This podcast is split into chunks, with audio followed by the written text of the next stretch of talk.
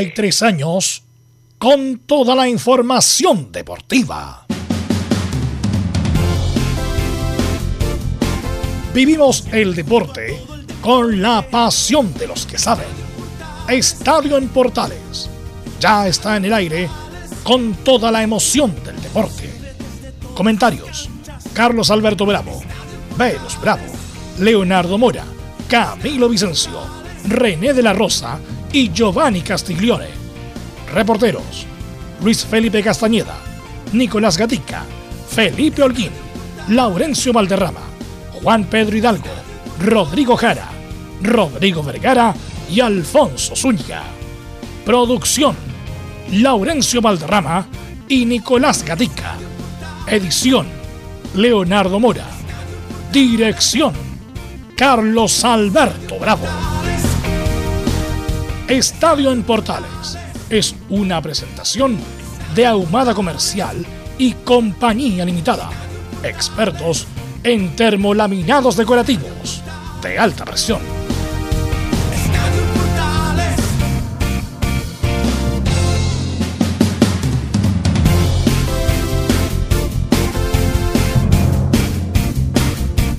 ¿Qué tal a todos? Muy buenas tardes. Iniciamos otra edición más de Estadio en Portales, la edición central. Recuerden que la primera edición siempre va a las 7 y media de la mañana, que la tuvo Juan Pedro Hidalgo hoy día.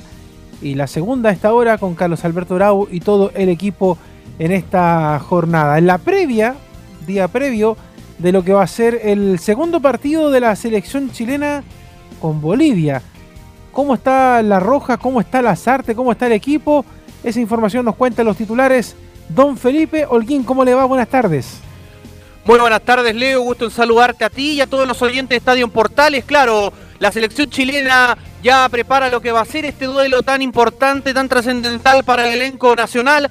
Pensando en eh, Bolivia, un rival eh, que también es complicado, se ve que es, eh, en los papeles se lo ve, lo toma con mesura los dirigidos por Martín Lazarte. Hoy habló en conferencia de prensa allá en el estadio de Arena Pantanal. El jugador eh, eh, Guillermo Maripani, también Martín Lazarte, tendremos declaraciones, por supuesto, esto y más en Estadio en Portales.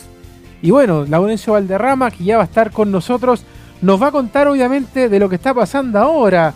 El partidazo de Dinamarca ante Bélgica, este 2 a 1 parcial en el minuto 76 de, del partido y de toda la Eurocopa más adelante con nuestro colega Laurencio Valderrama y obviamente las colonias que ayer las vimos muy de pasadita, pero obviamente dejaron algo en informaciones con respecto a lo que pasó este partido que dejó al Audax italiano más puntero que nunca y ahora mirando también por supuesto lo que va a pasar en la Copa Chile, ¿eh? que ya están programados los cruces, pero lo que no están programados son las fechas, así que ya los vamos a enterar por supuesto y esperemos que hoy día la NFP publique por supuesto a, a qué hora van a ser y en qué día van a ser estos eh, partidos. Y en la Católica, que también ya tienen eh, su rival y todo, bueno, ¿cuáles son las novedades? Luis Felipe Castañeda, ¿cómo te va? Buenas tardes. Muy buenas tardes a todos quienes nos escuchan en Radio Portales. Católica ya conoció a su rival de Copa Chile, será Deportes Iquique. Escucharemos las declaraciones de Branco Ampuero, cómo fue su regreso a Católica y también cómo van a afrontar la Copa Chile. Y Colo Colo, que bueno, es el equipo que en estos momentos tiene más descanso o más preparación, podríamos decir, que el resto de los equipos chilenos porque ellos entran en una fase más adelante en la Copa América. ¿Cuáles son las novedades? Nico Gatica, ¿cómo te va? Buenas tardes. Buenas tardes, Leo, y a todas las historias de Estadio en Portales. Claro, Colo Colo va a tener no más descanso, sino que más trabajo y más tiempo. El técnico justamente Quinteros para buscar fórmulas y también jugadores para hacer frente a la Copa Chile, que claro, va recién Colo Colo a ingresar en octavo de final, así que le queda un tiempo prudente. Una noticia, bueno, Leonardo Gil, recordemos que en principio va a estar solamente hasta mitad de año, pero su préstamo sería hasta fin de año, así que por lo tanto los hinchas de Colo Colo que se habían un poco preocupado el Colo Gil por lo menos va a seguir en Colo Colo hasta fin de año. Y saludamos también a nuestro estelar, don Camilo Vicencio. Pues, ¿Cómo le va, Camilo? Buenas tardes. Hola, Leo. Muy buenas tardes para ti y todos los auditores de Estadio en Portales. Sí, ya en la previa lo que va a ser el segundo partido de Chile. Bueno, ahí Felipe ya nos detallará las probables modificaciones. Así que expectante a eso y también lo que se viene en la Eurocopa. Bueno, entonces vamos a pasar a revisar inmediatamente los titulares con Nicolás Gatica para esta presente edición y también la síntesis deportiva acá en Estadio Portales, don Nico Gatica. Vamos nomás, comenzamos con la Copa América donde hoy recordemos comienza la segunda fecha del Grupo B. Brasil enfrenta a Perú que debuta en esta presente edición y su técnico Ricardo Gareca se entusiasma con poder llegar otra vez a instancias finales. En el otro partido, la invicta Colombia desde la llegada de Reinaldo Rueda enfrenta a Venezuela que ya sabemos tiene varios jugadores menos por caso de COVID-19. Ayer le contábamos que el delantero boliviano Moreno Martins había criticado a la Conmebol por realizar esta Copa América sin importar la salud de las personas. Pero en las últimas horas el jugador a través de un comunicado compartido por la federación aclaró sus dichos. No ha sido mi intención ofender a la confederación ni a sus autoridades. Siguiendo con el tema Copa América, un ex técnico que la ganó el 93 con Argentina, Alfred Coco Basile está internado ¿ah? desde hace algunos días por COVID-19, aunque por ahora sin gravedad. Ahora nos vamos a los chilenos por el mundo, donde en Brasil, Ángelo Arao jugó del minuto 61 en la caída de Corinthians 2 a 1 ante el Bragantino por la Liga Brasileña. En México, el medio Infobae elaboró un listado con los peores refuerzos que han llegado a la América y entre ellos figura, claro, el chileno Nicolás Castillo. Esto debido a la alta expectativa que generó su fichaje sumado a lo costosa de su operación y su salario siendo el mejor pagado de la liga. Otro atacante chileno que también pasó por México y que era uno de los favoritos de Reinaldo Rueda, Ángelo Zagal, firmó contrato por dos años con el club turco Gaziantep. Ya en el fútbol chileno ayer se definieron las dos últimas llaves de Copa Chile con dos victorias de equipos de la segunda división profesional. San Antonio Unido, a quien Quillota venció a San Felipe y Lautaro de Win, que en penales venció a Magallanes luego de empatar en los 90 minutos. Y cerramos con una del tenis, a donde sorprendió a todos que Rafael Nadal no participará en los Juegos Olímpicos y tampoco en el Grand Slam en Wimbledon. Esto más en Estadio en Portales. Justamente me voy a quedar con esa última, Nico, y te pregunto a ti de pasadita, ya que la, mencionaste, y a Camilo, obviamente, eh, respecto a esta no participación del Rafa Nadal en lo que van a ser las dos competiciones, la tercera más importante del tenis y también los Juegos Olímpicos que al parecer eh, entregó un comunicado, Nico, por, las redes sociales. No sé cómo fue bien el tema ahí de que no iba a estar presente en estas dos actividades que vienen ahora en los próximos días. ¿Mm?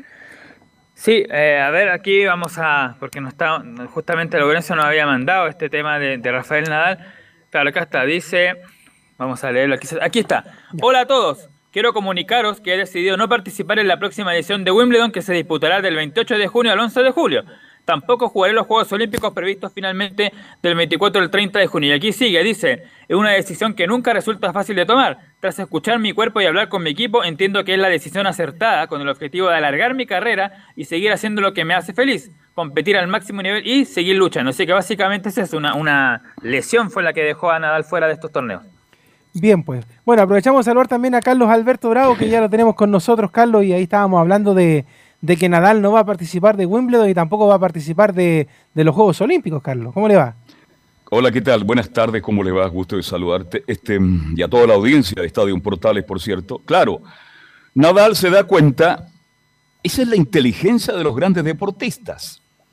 Él se da cuenta de que después de que él había eliminado en Roland Garros, se da cuenta que a su físico ya no da. Entonces, entre Roland Garros y Wimbledon, hay muy poco tiempo para recuperarse. Y como él es un tremendo deportista y es tan inteligente, no le puedo exigir más a mi cuerpo de lo que me está dando. Y por eso también da un paso al costado por los Juegos Olímpicos, que a él lo lamenta mucho porque si hay un deportista querido y honrado permanentemente en España, y vaya que España los últimos 10 años, 15 años, Leonardo y, Camilo ha tenido éxito a nivel de todos los deportes, ¿ah? pero Nadal es un ídolo querido, admirado y respetado. Y él dice, el físico no me da, tengo que descansar mucho más si quiero seguir compitiendo en las grandes ligas. Así que esa es la razón. Inteligente el hombre. Lamentablemente España no tendrá un representante como es Nadal en Wimbledon y lo que más lamentan es justamente no estar en los Juegos, los Juegos Olímpicos que él ya ganó, ¿se acuerda Carlos? El año, eh, que se la ganó el 2008 a Fernando González en esa final em, en los Juegos Olímpicos. Entonces, claro, bien, ya está en esa edad donde ha tenido varias lesiones, entonces tiene que privilegiar eh, algunos torneos y en verdad, claro, eso es lo, que está haciendo eh, en esta oportunidad, a pesar de que sean torneos importantes, como son precisamente los Juegos Olímpicos. Claro, el problema es que a él le dolió mucho la derrota con Djokovic, Djokovic. le dolió muchísimo. Y él se dio cuenta ahí que teniendo un tenis de la jerarquía que tiene el mejor tenista en arcilla, para mi gusto, hoy día, dijo, no, el físico ya me está jugando y él va a estar, yo creo que de ahora en adelante va a tener un Nadal distinto. Él va a elegir los torneos, va a descansar lo que corresponde para terminar en gloria y majestad como uno de los grandes, grandes tenistas del mundo. Que además que hay una, hay una cosa, Carlos, que la, la, cancha en la que venía Wimbledon es pasto, pues césped. Claro. Entonces, también era mucho más desgaste para lo que él sabe jugar, porque él, él está acostumbrado a la arcilla y es donde es su fuerte. Entonces, por lo mismo también, si, si iba a jugar Wimbledon, también eh, podía recrudecer eh, lo que son sus lesiones, porque entonces sabe que los años avanzan y el cuerpo no es el mismo. Entonces también en ese sentido hay que ser inteligente, aunque obviamente nos va a doler porque eh, nadie va a poner en duda a Carlos más allá de la nacionalidad, la calidad de deportista que es Rafael Nadal. O sea, eso es más allá del país que representa, es ver, es ver buen tenis. Y eso es lo que se agradece estos días de pandemia cuando uno se pone a ver estos partidos, lo que es Djokovic, Nadal, eh, Federer, incluso los propios chilenos que a veces eh, uno se ilusiona y nos terminan decepcionando, pero, pero da, da gusto ver tenis de repente por estos días. ¿ah? No, el torneo Roland Garros es el torneo más importante del tenis a nivel mundial. Yo, todos los torneos, todos los grandes Slam, yo me quedo con Roland Garros por el ambiente, por las instalaciones, porque se juega en arcilla. El, tenis nace de la, en arcilla y después se van creando las canchas duras, las canchas de pasto y otras cosas más. Entonces Nadal fue tan inteligente ¿Quién le puede criticar? Le ha dado tanto a España, le ha dado tanto al tenis mundial, que él tomó su decisión y me parece excelente. Mire lo que le ha costado a Federer, que seleccionó, volvió a jugar y todavía no encuentra su tenis. Si esto no es un día para otro, cuando uno trabaja con el cuerpo, es complicado, ¿no es cierto? Porque más allá que tenga 33, 34 años, ni siquiera es la mitad de la vida para cumplir cualquier otra actividad, pero en el deporte, a ese nivel, indudablemente que Nadal fue muy inteligente y creo que hizo lo correcto, hizo lo justo. Claro, los españoles a lo querían ver jugar de nuevo los Juegos Olímpicos, pero hay que respetar la opinión de un grande como es Nadal, que está considerado entre los cuatro mejores tenistas, creo yo, de todos los tiempos. Absolutamente, Carlos, junto con, Roger Federer, con Djokovic y otros, bueno, de, ahora y otros más antes, como Agassi, me imagino también, con Pete Sampras, entre otros, son, son varios, pero eso principalmente de último tiempo. Y Mayorga también, ¿eh? Mayorga, claro, Marcelo Ríos, de todas maneras. también, porque más allá que no, ganó, no ganó un Grand Slam, el tenis de Marcelo Ríos, joya, extraordinario, la habilidad, el talento de Marcelo Ríos, todavía lo recuerdan en el circuito. Así que dejemos, no sé, vamos, eh, eh, varios temas que hablar a esta hora, ¿no? Claro, de hecho está eso. Y bueno, y ahora meternos ya en la Copa América porque comienza ya. Oye, yo quiero ponerle un temita con Eriksen. Oye, quiero meterle un tema con Eriksen, la cantidad de homenajes que está recibiendo. Sí, lo que pasa es que yo lo quería dejar cuando habláramos de la Eurocopa, porque de hecho el partido de homenaje todavía se está jugando. ¿eh? Exacto, y lo está ganando. Bélgica por 2 a 1, minuto 87 del partido, Carlos. Lo dio vuelta. Claro, ¿Mm? uy, recién un palito, uh, un tiro en el travesaño ahí, tremendo. Aquí estamos viendo el partido en estos momentos. Me esperamos ese resultado, claro. ¿eh? Bélgica, una de las buenas. Oye, yo no sé si ustedes tienen alguna explicación. Yo creo que Bélgica tiene grandes jugadores, partiendo por Lukaku y otros más, pero siempre está en el primer lugar del ranking, ¿ah? Y de hecho, no solamente en la Euro, sino que también ahí en, en, el Mundial, también cuando se enfrentan, eh, también tiene buenos resultados pero se queda ahí, como que es un buen equipo, pero algo le falta como para, poder campeonar, por decirlo de alguna manera. Así es, algo le falta, juegan bien, tienen lindo fútbol, pero algo le está faltando, pero Bélgica hace mucho tiempo que está ahí entre los, entre los mejores. De hecho, en el último mundial, Carlos estuvo en semifinales incluso. Eh, sí, sí, semifinales con esta misma generación, con De Bruyne, que también está jugando ahora, eh, con, con, el mismo Lukaku, el, el, arquero Courtois del Real Madrid, sí, tiene buena generación. Buen arquero Courtois, el arquero del Madrid. Oiga, y Lukaku, no sé, yo sigo el fútbol italiano y lo he seguido por razones que ustedes conocen, y ustedes también, yo creo, porque está Alexi y porque está Arturo. Pero Lukaku, oiga, extraordinario, qué potencia tiene. Es hábil, pese a la fuerza, la potencia, cómo arrastra, cómo se lleva. No, es un centro delantero que cualquier equipo quisiera tenerlo, ¿va?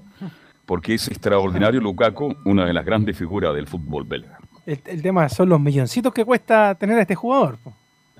Imagínese. Eh, luego vamos a hablar de la U por ahí porque juega con Recoleta y estaba leyendo que un jugador de la U toda la plantilla Regoletti, imagínese. Mire, no, tremendo. Tremendo. Ah, No es tremendo. Es así que el, que- tema, el tema de las lucas en el fútbol en general, Carlos, es totalmente desproporcionado. O sea, Sí. si, uno, si uno sacara eh, en dinero, por ejemplo, las plantillas de los equipos de la misma Copa América, pues cuánto cuesta, por ejemplo, la plantilla, no sé, de Chile versus la de Argentina, versus la de Uruguay, Colombia, eh, y ahí uno va comparando que, que las cifras son pero desorbitantes para, para lo que son las competiciones, porque antes a un jugador le hablaban eh, de 500 lucas y estaba contento, pero ahora le dicen 500 lucas, le dicen me estaba agarrando No. para el deseo. Que falta de respeto, dice. Claro, No sé, entonces- salió un ranking antes que comenzara la Copa América o las clasificatorias, Camilo, este, y Chile como planilla en total por los jugadores que tiene, creo que está en quinto lugar, ¿ah? En quinto lugar. Porque mm, ya no se paga lo que se pagaba hace 7, 8 años atrás por, por Arturo Vidal y por otros jugadores chilenos. Así que Chile está en un quinto o sexto lugar, tengo entendido en cuanto a, a valor de cada jugador. Los más caros, Alexi, por cierto, Arturo todavía, el mismo caso de Arangui, un poquito Bravo un poquito más abajo. Y, pero bien dice usted, Leo, las otras selecciones tienen figura a nivel mundial y el costo que tiene es altísimo. Entonces, cuando nosotros soñamos ganar una Copa América, con ganar una Copa Libertadores, incluso una Sudamericana, teníamos que pensar cuánto invierte en cada equipo. Y obvio que también ha pasado, y va a seguir pasando porque esto es fútbol, de que a lo mejor el equipo que menos invierte, Leonardo o Camilo, puede ser campeón de algún torneo de, de los que ya mencioné. Sí, absolutamente, Carlos. Sí, y otro que también tiene un valor eh, bastante, que tiene un valor elevado es lo de mm, Guillermo Maripán, por lo que está en el, en el, claro, en el Mónaco por su tremenda campaña ahí en, e- en ese equipo es otro de los valores altos de la selección eh, nacional. Sí, Sí. Bueno, ha tenido una, bu- una buena campaña en el fútbol francés, le ha ido bien. Este, a lo mejor él quiere dar un salto a otro país, a otras ligas más competitivas, aunque la francesa es bastante competitiva, pero de verdad que está jugando bien y el problema es que a nivel de selección tuvo dos errores tremendos que le están pasando la cuenta, pero en el último partido por lo menos afirmó y fue una buena figura que tuvo el equipo de las artes. De hecho, que, si usted revisa, yo creo que, eh, eh, por ejemplo, el mismo Ben Brereton que hemos hablado harto de estos días, sí, tam- tampoco creo que gane poco en el fútbol inglés. O sea, más allá de que no esté en un equipo de primera línea, tampoco creo que sean poquitas lucas las que las que reciba. Entonces, Claro, sí. Im- Imagínese, la quiero ceder la U Colo Colo Católica, creo que no le alcanzaría para traerlo, imagínese. Claro, o sea, por eso le digo, o sea, todos los jugadores que están en la selección tienen sueldos pero altísimos. Eh, bueno, también Mm. tiene que ver con el esfuerzo físico que hacen ellos, algunos participando en este último tiempo de, de la Copa Sudamericana, Libertadores, algunos en el fútbol internacional. Entonces, de verdad que, que por eso también que mm, aquí uno vuelve, por ejemplo, al comentario que hacíamos a comienzos de semana, un poco de lo que, de lo que se le pide al equipo de las artes, o más bien a lo que se le pide a los jugadores de la selección chilena, más allá de quién sea o no el técnico, porque yo no creo también, eh, Carlos, y bueno, quizás en, el futuro más adelante esto se va mm, a, a conocer, se va, se va a desclasificar, que qué pasaba en el camarín de la Roja cuando estaba Reinaldo Rueda a cargo de ellos, porque yo no creo que los jugadores hayan olvidado cómo se jugaba el fútbol, o sea, los resultados eran desastrosos, pero más allá de lo que te, te pide el técnico, uno como jugador tampoco, Carlos, no pierde la calidad, o sea, eh, sin ir más lejos, no sé si vio el otro día al, al portero Higuita, este que hace el escorpión, Sí, sí, correcto. 50 y tantos años y todavía hace el escorpión. pues, O sea, perdón que lo, perdón que lo ponga de ejemplo, pero uno, uno, uno sabe cuando un jugador tiene calidad y toca el balón y puede tener 100 años y el tipo te va a hacer una cachaña, te va Sí- a mostrar... sigue volando y quita, ¿eh? Claro, o sea, te lo- eh, y pasa con jugadores que, que están retirados del fútbol ahora, no sé, por el mismo Chino Caselia, hasta hace un tiempo, o varios jugadores que te mostraban, te decían, mira, así se maneja la pelota. Entonces yo creo que eh, lo que pasó ahí con Reinaldo Rueda fue algo muy extraño, o sea, más allá de la intención de juego que él tenía, los nombres que fue cambiando, algunos que fue censurando como Marcelo Díaz, pero los otros jugadores tampoco se les tiene que haber olvidado cómo se jugaba la pelota. Evidente. Bueno, es que son dos técnicos distintos. Distintas formas de trabajar. La gente dice, no, no, no, no, los técnicos son todos distintos, tienen otros métodos, trabajan en forma diferente. Hay técnicos que tienen una muy buena relación con cada jugador, se transforman prácticamente en padre-hijo, en otros casos son muy amigos, conversan más allá de lo futbolístico, porque esto del fútbol no es llegar y entrar a, entra- a entrenar a una cancha y tratar de ser el mejor en relación a su compañero. Aquí tiene que haber una comunicación, tiene que haber una relación de grupo. Manejar grupo es muy difícil, muy difícil. Y en el fútbol en particular porque Los que juegan están contentos. Los que van a la banca lo aceptan, pero los que no son citados se sienten postergados. Y ahí nace una situación bastante difícil, es muy engorrosa. Y en este caso creo que Lazarte es un tipo que maneja grupo. Y como conoce el fútbol chileno, mire, yo me quedo con lo de Lazarte, que dice este... Mm, buenas críticas recibido Ben Brereton, dice, pero él le pone paño frío a la situación. Dice, sí, entró bien. Reconozco que entró bien, pero no hablemos tanto de Ben Brereton porque ya tendrá su gran oportunidad. Vale ser el hombre es inteligente incluso en ese aspecto. Y una cosa importante, Camilo y Leonardo, sin perder la autoridad. Porque él sigue siendo un tipo muy autoritario, él impone su criterio, impone, impone su personalidad. Entonces los jugadores lo entienden y lo aceptan. Yo creo que el caso Rueda fue muy distinto, fue tan diferente que solamente un grupito, porque se manejó mal por Leonardo. Bueno, por algo Rueda no está en Chile. Imagínese con las declaraciones que, hizo Marcelo Díaz. eso, es lo que, eso es lo que yo le, le, decía a Carlos, porque mire, eh, está bien, el técnico podría haber tomado pésimas decisiones.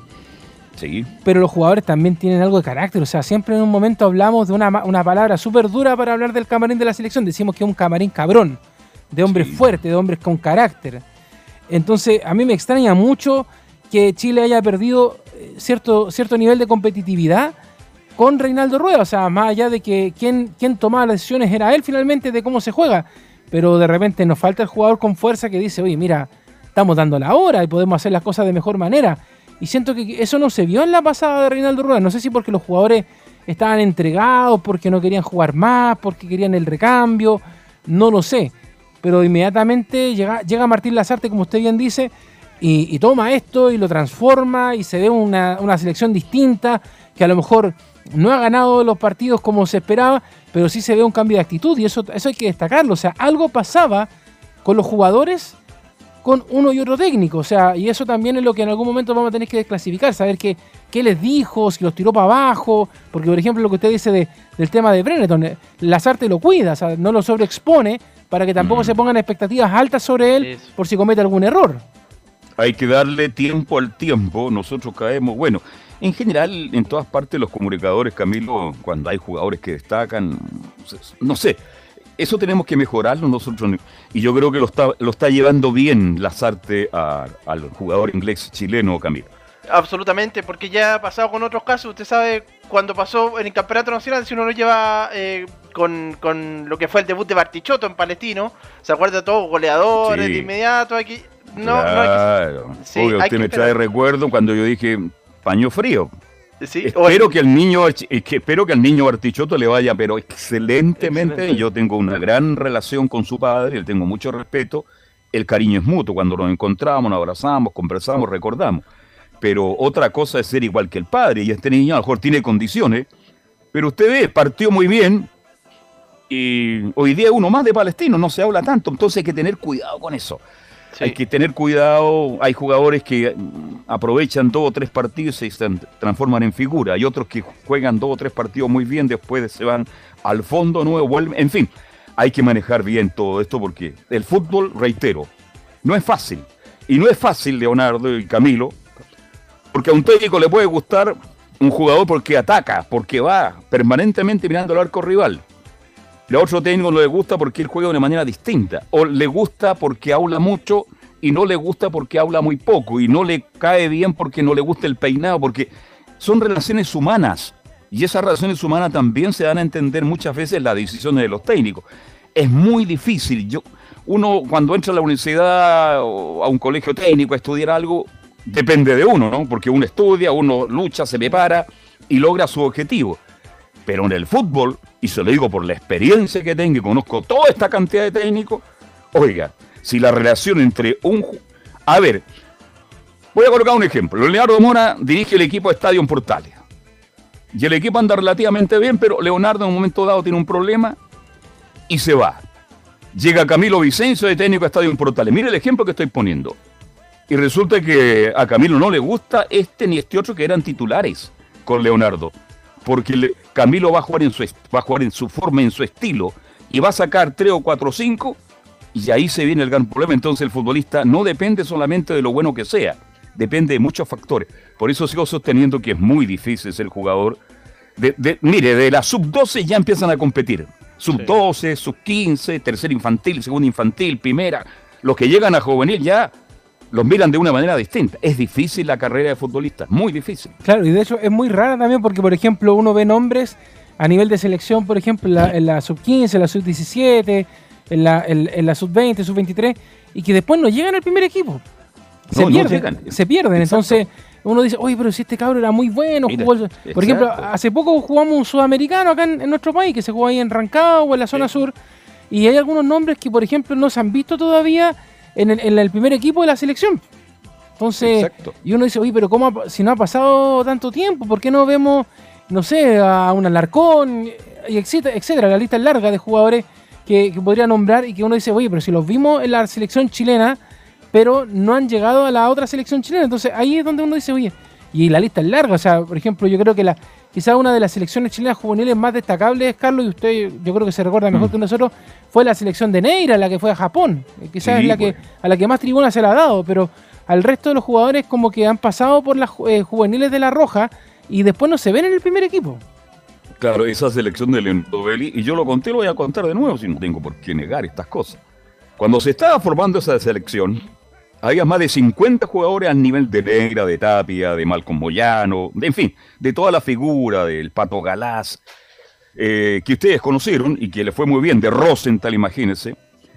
Pero resulta que Leonardo Vélez llegaba todas las tardes a ver los partidos de las cadetes, cuando se jugaba en Quilín, y usted sabe que hay cuatro canchas.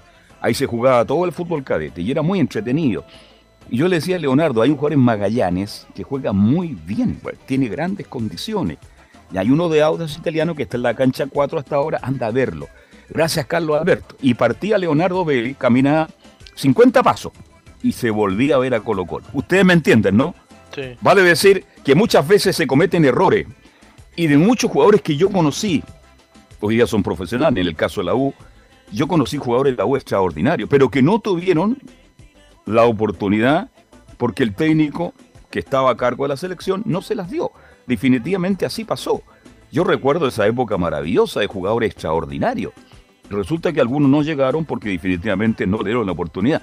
Fíjate que hay un jugador que ustedes me pueden ayudar en la U, Bri- Brizuela, Brizuela, un chiquitito que era medio volante, que estuvo apareciendo por ahí las ediciones menores en la U y resulta que se me perdió.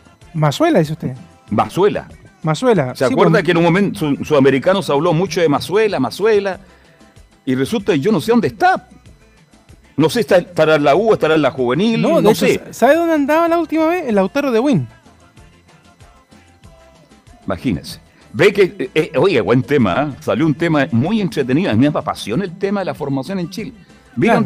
sin desmerecer a Lautaro Babín, pues es Leonardo, sin desmerecerlo, pero Claro, yo lo veía en la U. Lo, lo que pasa es que hay muchos, hay muchos jugadores que por, por tincar del técnico, bueno, incluso uno puede salir del profesionalismo. Hay muchos muchachos que quisieran llegar a, a jugar en Colo Colo, en la Católica, en la U, y que de repente porque hay un cierto, por decirlo en buen chileno, un pituto, ellos no pueden llegar, pues, porque si no tienes apellido, no sé, pues Burjubacid, si no tienes el apellido Vargas, no tienes el apellido Paredes, no puedes llegar a, estos equipos. Entonces, y uno, y ahí se pierde el talento de muchos muchachos que quisieran ser futbolistas o incluso entran a, a alguna escuela formativa, pero no llegan a la escuela matriz, o si llegan a la escuela matriz, Sí. después ahí, no, es que lo que pasa es que a- ahí arriba está jugando un jugador que viene de la liga brasilera, de la liga argentina, oye, pero si yo tengo las capacidades, bueno, lo siento, pero es que le estoy pagando 70 millones, por exagerar, entonces yo no- a mí no me interesa porque le estoy pagando a ese, entonces aunque sea malo, está ahí. Y así se han perdido un montón de jugadores, jugadores que, que han, han tirado eh, sus palitos cuando juegan en equipos de segunda línea, tercera línea, dicen, oye, a mí me gustaría llegar- a jugar a Colo Colo, porque me gustaría llegar a la selección, me gustaría eh, jugar en la Católica, jugar- pero no los, no los toman en cuenta. Y uno los ve en esos equipos y tienen una calidad futbolística Pero- tremenda. Entonces, Tú, to- tú tocaste una cosa bien interesante, Leonardo. Tú hablaste de las escuelas de fútbol que en un momento dado nacieron, oye, e- e- era como sembrar, ¿ah? y escuelas de fútbol por todo Chile. Mira lo que voy a contar. Si hay un técnico de la escuela, a ver, de Ovalle, un jugador extraordinariamente bueno de la U, ese técnico hace el esfuerzo y trae ese niño a la escuela matriz de la U de Chile. El técnico a cargo de la escuela matriz lo prueba, lo analiza, mira lo que voy a decir, ve que tiene ricas condiciones pero dice, mm, mejor que no, porque, mm, a ver, si algún día la rompe y llega muy lejos, van a decir que lo trajo JP y no yo. Los celos en el fútbol son tremendo, son tremendo. Yo lo viví por 25, 30 años y lo discutí con varios técnicos al respecto. ¿Por qué hacen eso? Si no es de tu, no, es que no está reconocida la escuela y, justifican lo injustificable. No, y, ahora porque saben que ese jugador puede llegar. Agréguele un tema más, Carlos, porque quizá a, lo mejor antes era eh, el tema era entre futbolistas que sabían y que promovían jugadores, pero ahora hay que agregarle mm. también a los representantes. Porque si tú, no, eres del representante tanto, no te voy a llamar a la selección. De hecho, muchos lo hablan, no lo dicen al aire, nosotros sí nos atrevemos porque no tenemos compromisos con nadie, pero siempre se dice, por ejemplo, que la selección chilena está armada por Fernando Felicevich. Porque un, porcentaje muy alto es de Fernando Felicevich. Eh, eso es por una forma de decirlo. O sea, si uno va revisando los jugadores y dicen, ah, pero ¿por qué no llaman a Perico Los Palatos? No, no, no, porque no es del corral de Felicevich. Ah, ¿y por qué no llaman a este? No, porque este no es del corral de, de, no sé, pues de AIM. Eh, ah, porque este no es del, del, Entonces, ese otro, otro tremendo vicio que tenemos en el fútbol moderno ahora es que está el tema de que si no tienes apellido de futbolista, si no tienes contacto con alguien del equipo y si no, es, no tienes un representante que te, mueva para llegar a un equipo importante. Entonces, a nivel de selección pasa lo mismo. O sea, yo creo que hay muchos jugadores que son capaces de poder llegar. Yo sé que Velo me diría, no, mentira, Leo, porque no, nadie está a la, calidad de Arangui, nadie está a la calidad de Sánchez, nadie está a la calidad de Vidal. Sí, es cierto. Pero si tampoco les damos la oportunidad, nunca se van a poder mostrar. no, pero estamos hablando de, de ese muchacho. Mire, un muchacho que se dedica al fútbol, Camilo, Llega a un club aproximadamente a los 12 años y camina, va avanzando. De, algunos llegan a primera infantil y dicen, mijito, de ahí que sea otra cosa mejor porque no le vemos condición. Pero imagínese un tipo que llega a los 12 años, ya a los 19 años termina la carrera de la juvenil y no pasa al primer equipo. Ese muchacho le entregó toda su juventud. Claro, él se jugó una opción. Y algunos se dedican solamente a jugar y dejan de lado los estudios.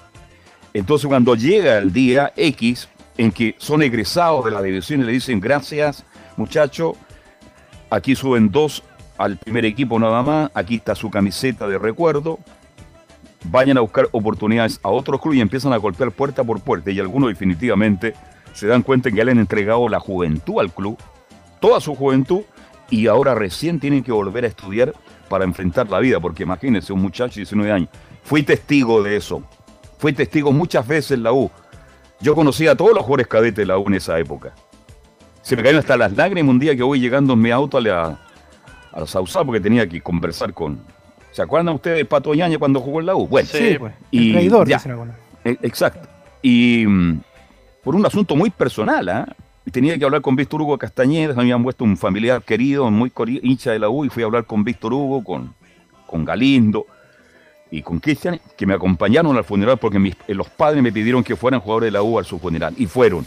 Imagínense, yo tengo un gran cariño por todos esos jugadores.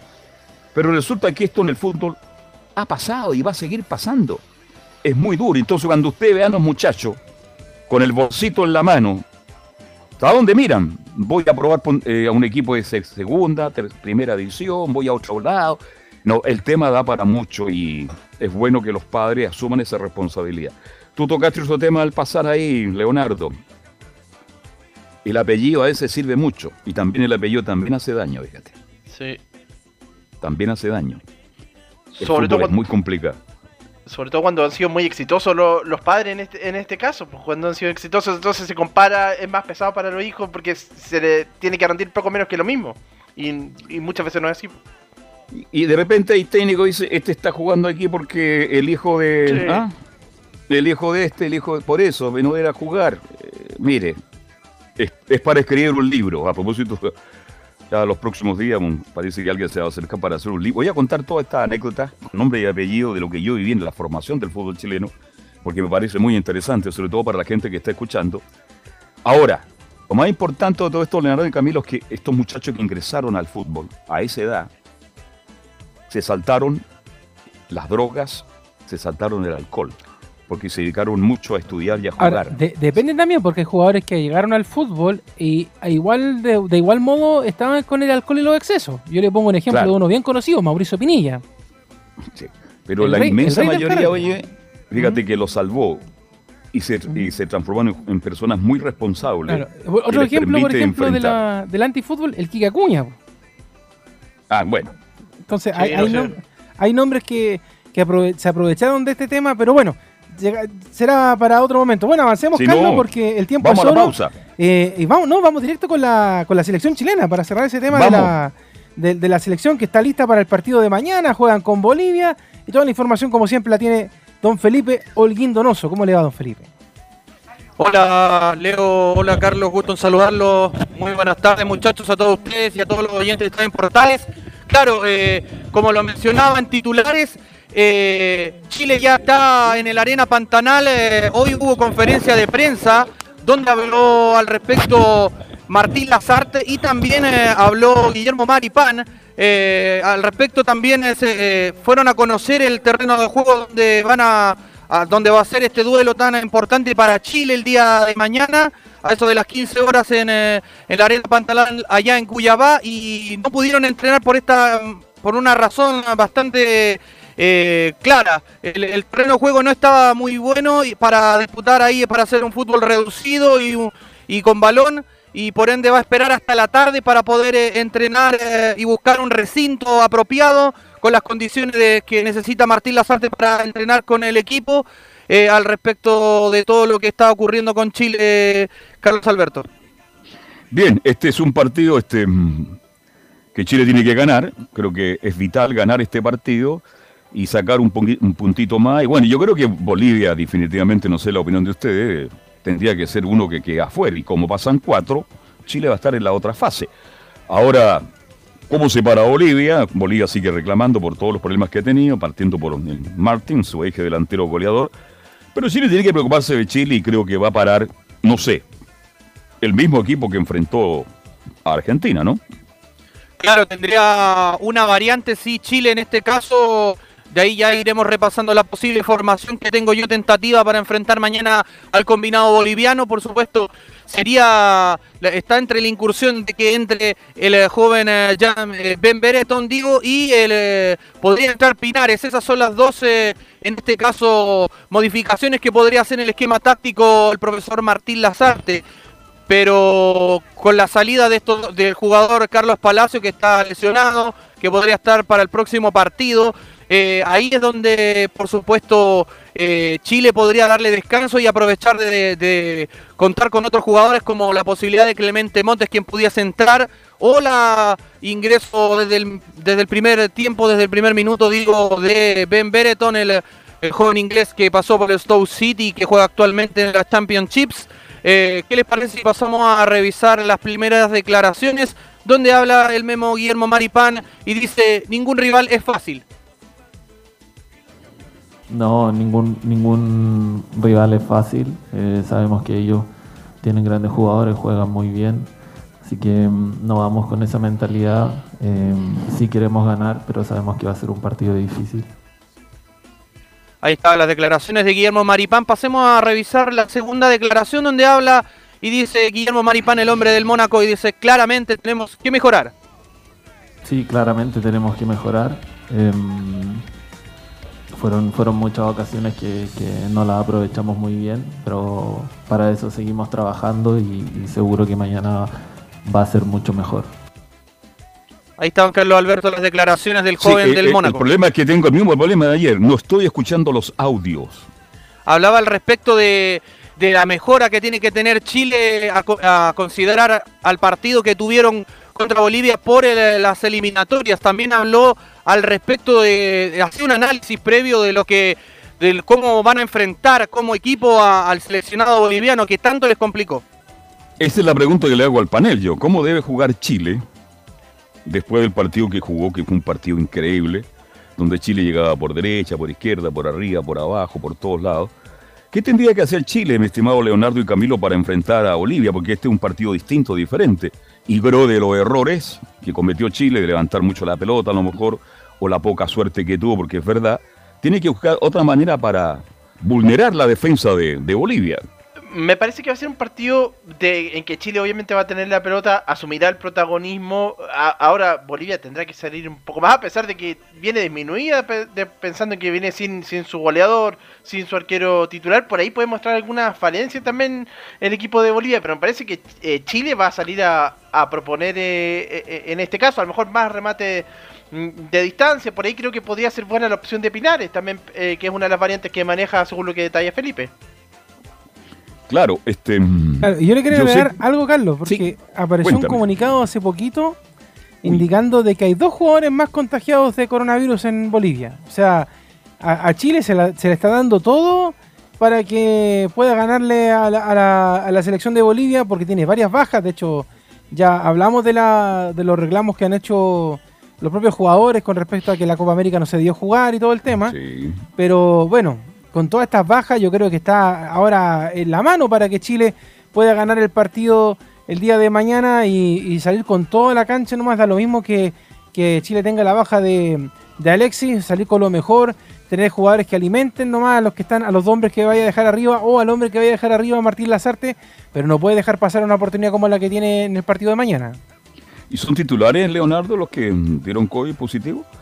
Usted sabe que por eh, regla no se puede decir quiénes son. No se puede el nombre. Ahora, yo les preguntaba, claro, Chile yo sé que remató mucho media distancia. Pero hay que rematar con violencia, con potencia y con puntería.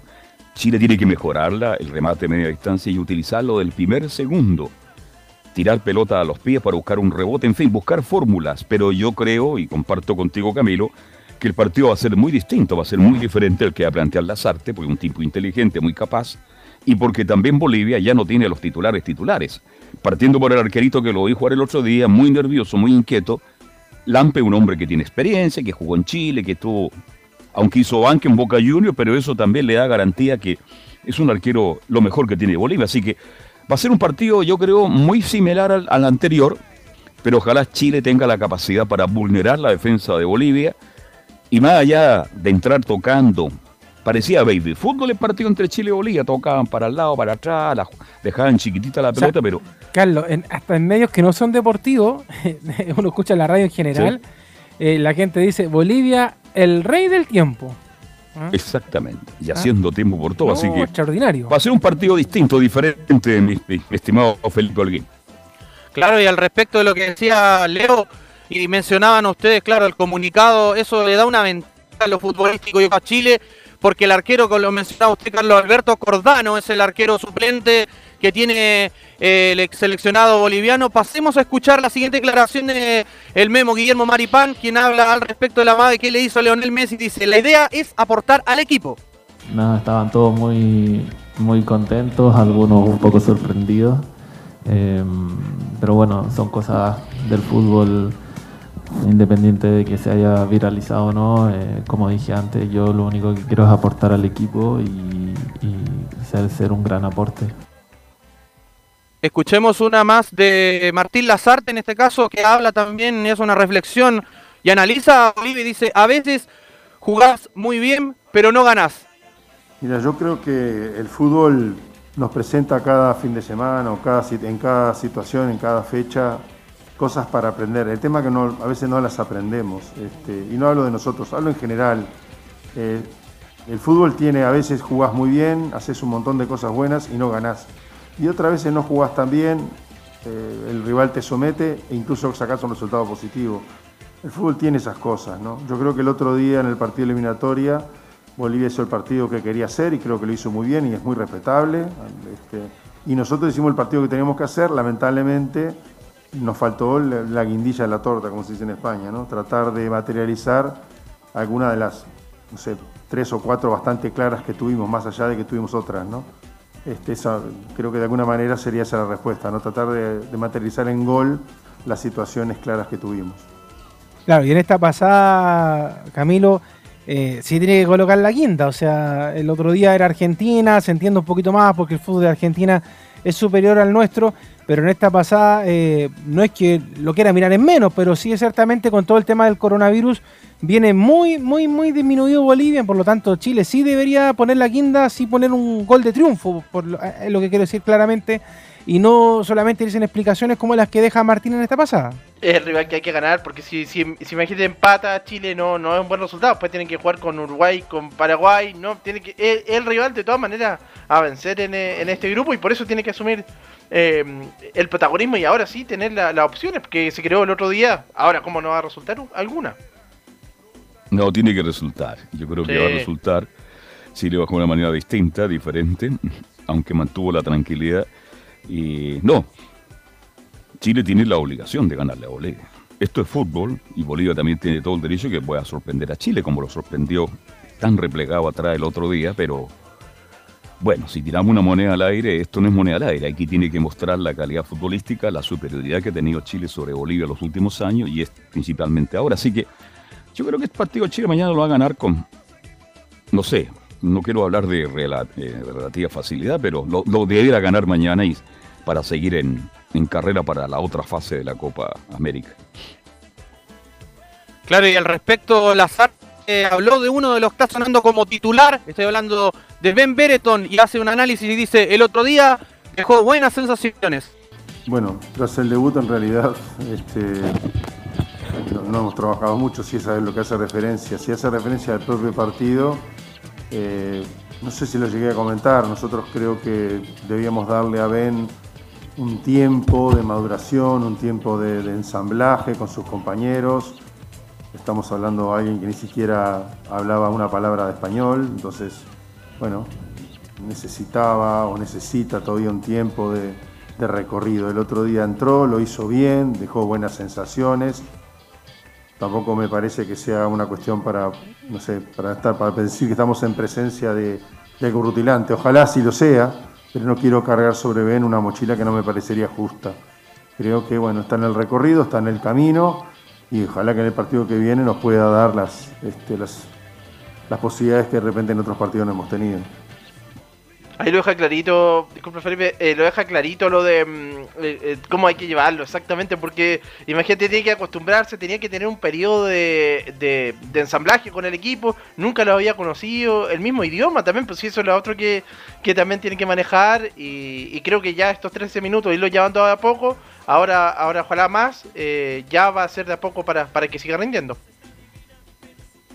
Sí, es bien claro ahí lo que dice y lo que analiza al respecto del joven Ben Bereton, el nombre del Blackburn Rovers, eh, sí, lo que dice es bastante obvio. Y bueno, la formación eh, que yo tengo acá, si quieren, la repaso brevemente, Carlos Alberto, del seleccionado eh, chileno. ¿Mm?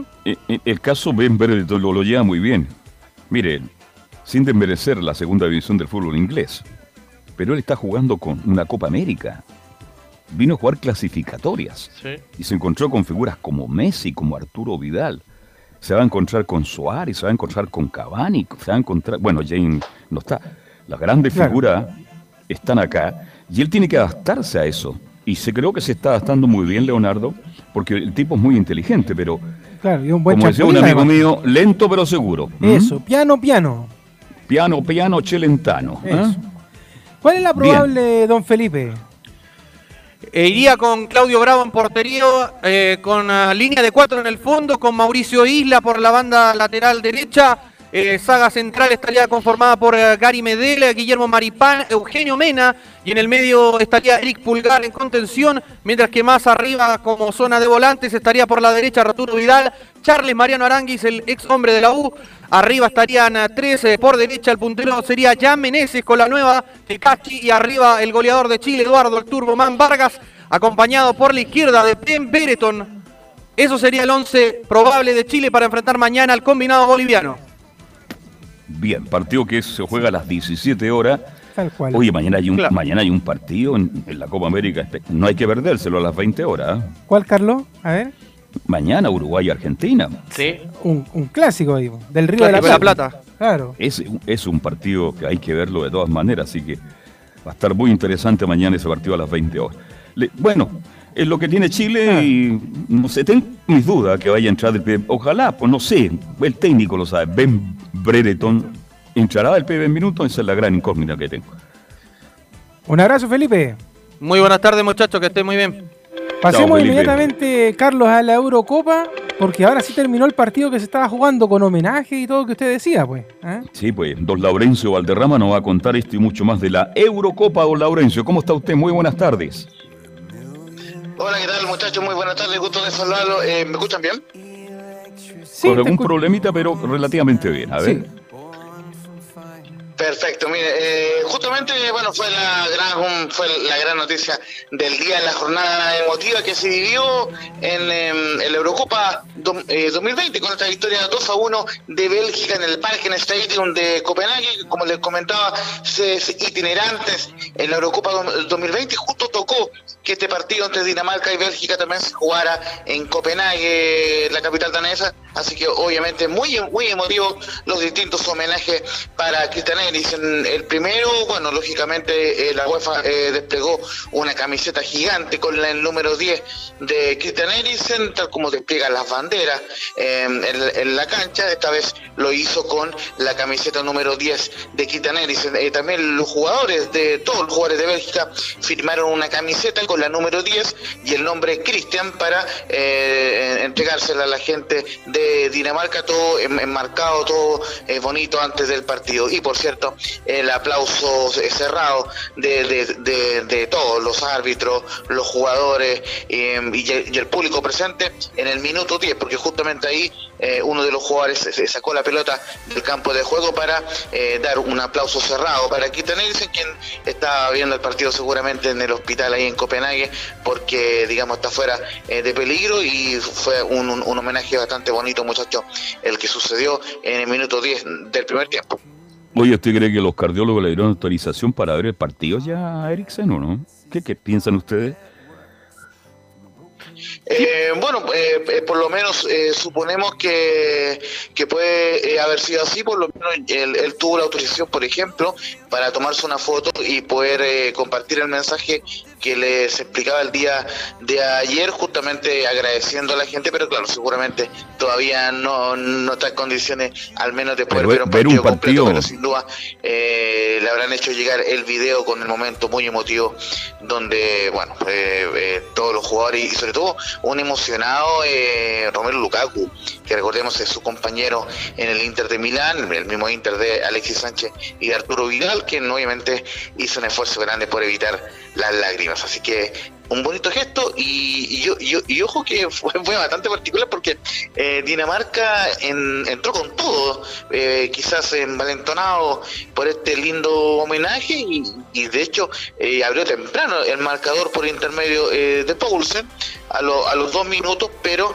eh, justamente se para el partido y ahí como que Bélgica empieza a retomar el control del- eh, de las acciones y bueno, pero eh, eh, no pudo remontar hasta el minuto 55 cuando eh, empató eh, Torgan Hazard, el hermano de Eden Hazard, para ma- marcar el empate. Ojo que la gran figura eh, la gran figura fue Kevin De Bruyne, el hombre de Manchester City, quien entró en el segundo tiempo, dio el pase para Torgan Hazard y después anotó el 2 a 1 final en el minuto 70 con un potente remate de zurda. Así que muy bien por Bélgica que eh, en medio de los homenajes por lo menos logró ganar su segundo partido de la Eurocopa y ya clasificó, porque quedó como líder del grupo con seis puntos y como eh, eh, no hay opción que lo alcance el tercero, así que ya Bélgica es el segundo clasificado a los octavos de final. Recordemos que se suma a Italia, que el día de ayer goleó por 3 a 0 eh, eh, al cuadro de Suiza y se, y se clasificó,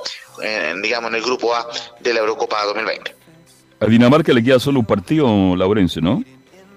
Sí, justamente está colista con cero puntos y tiene que ganar al cuadro de Rusia, también van a jugar en Copenhague y esperar otro resultado para ver si es que se mete como mejor tercero. Así que está muy complicado el tema para el cuadro de Dinamarca. Eh, le afectó mucho esa derrota ante Finlandia que no estaba en los pronósticos de nadie y Bélgica que más que nada jugará ante Finlandia para saber si gana o no el grupo. Pero ya Bélgica está clasificado y se suma a Italia en los octavos de final. Laurencio, Rusia también está con cero. Ah, no, Rusia tiene tres. Ah, no, ¿verdad? Rusia, sí, sí, sí. Pero ahí ¿Cuánta va- Rusia tiene? ¿Rusia, Rusia, tengo entendido ¿Ya? que tiene tres.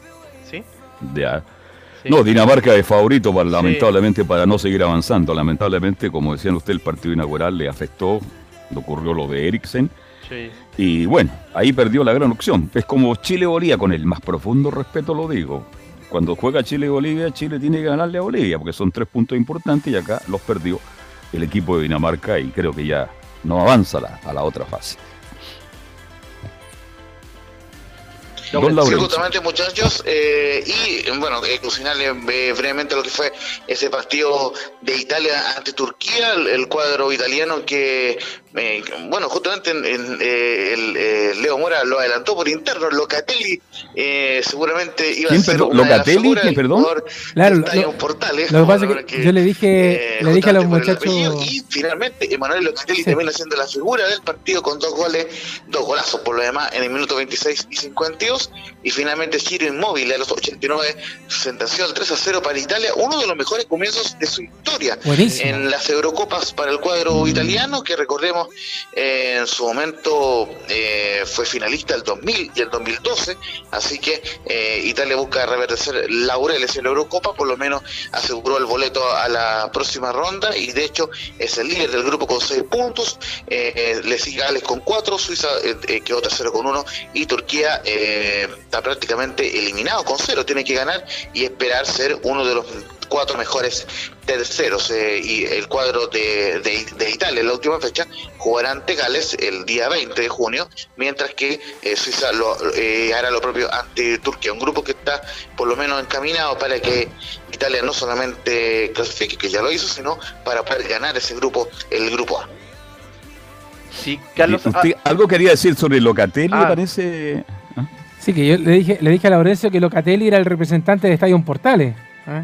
Ya.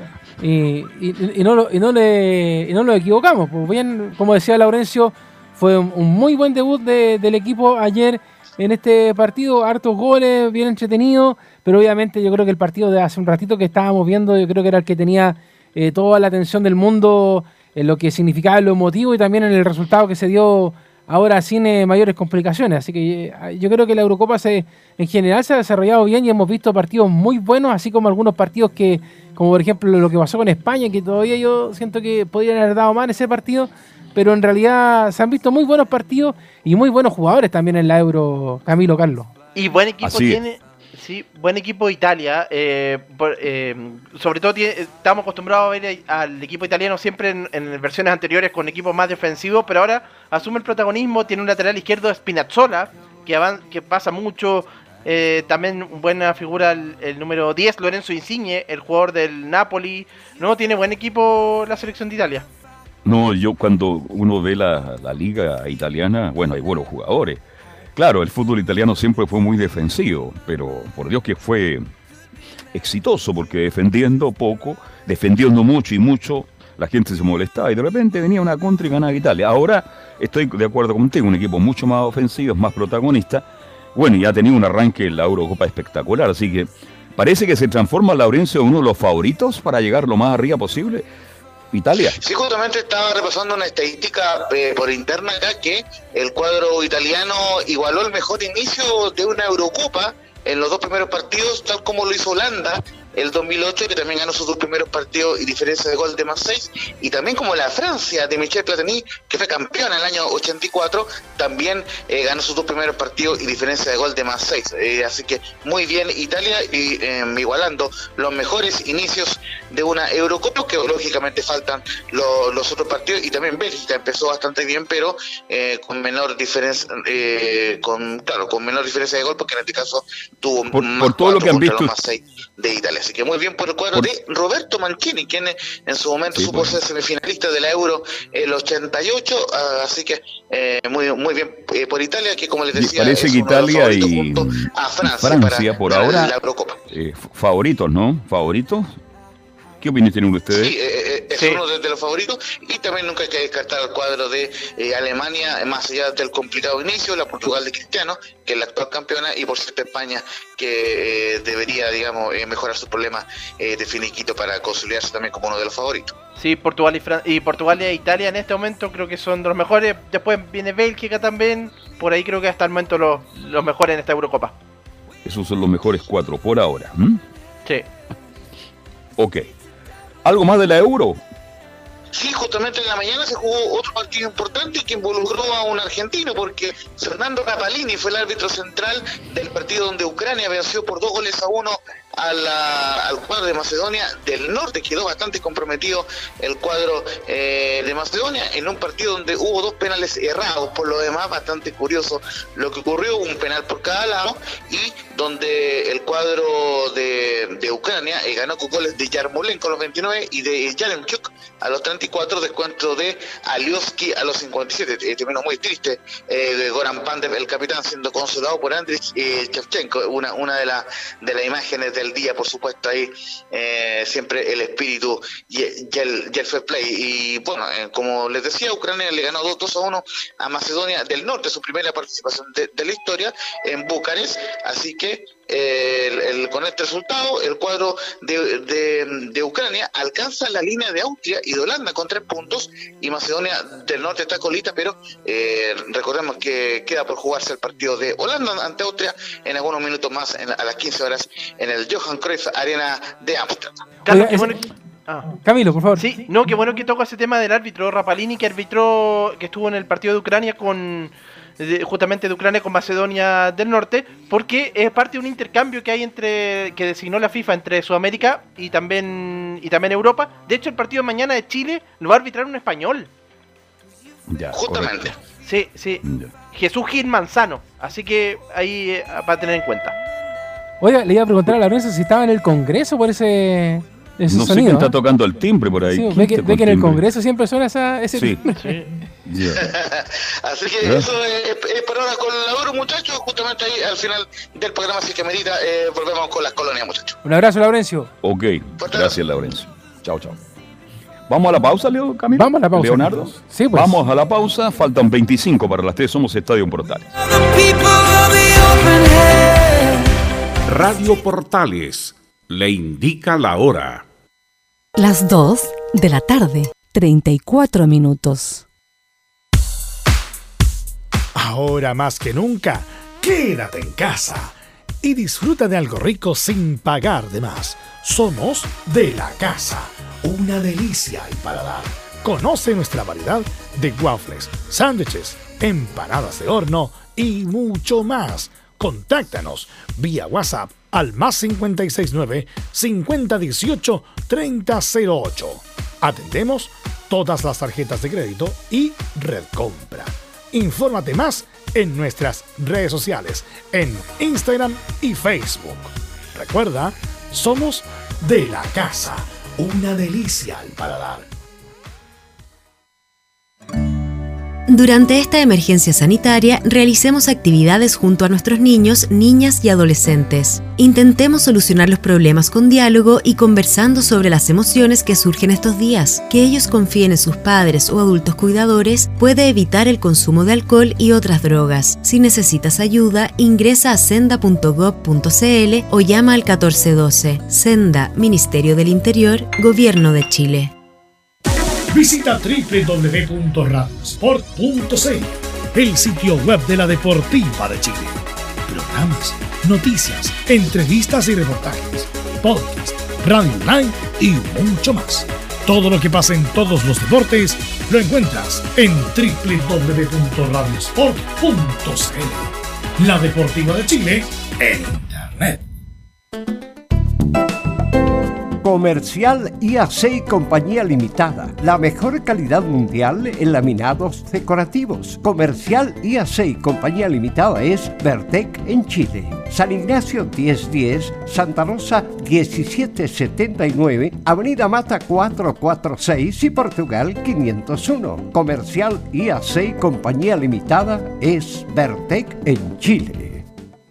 Desde todo Chile. Desde todo Chile. Y para todo Chile. Portales Digital está en todas partes. www.radioportales.cl Un acercamiento electrónico a todo lo que pasa en el fútbol. Escuchas Estadio en Portales en su edición central. La primera de Chile, uniendo al país de norte a sur.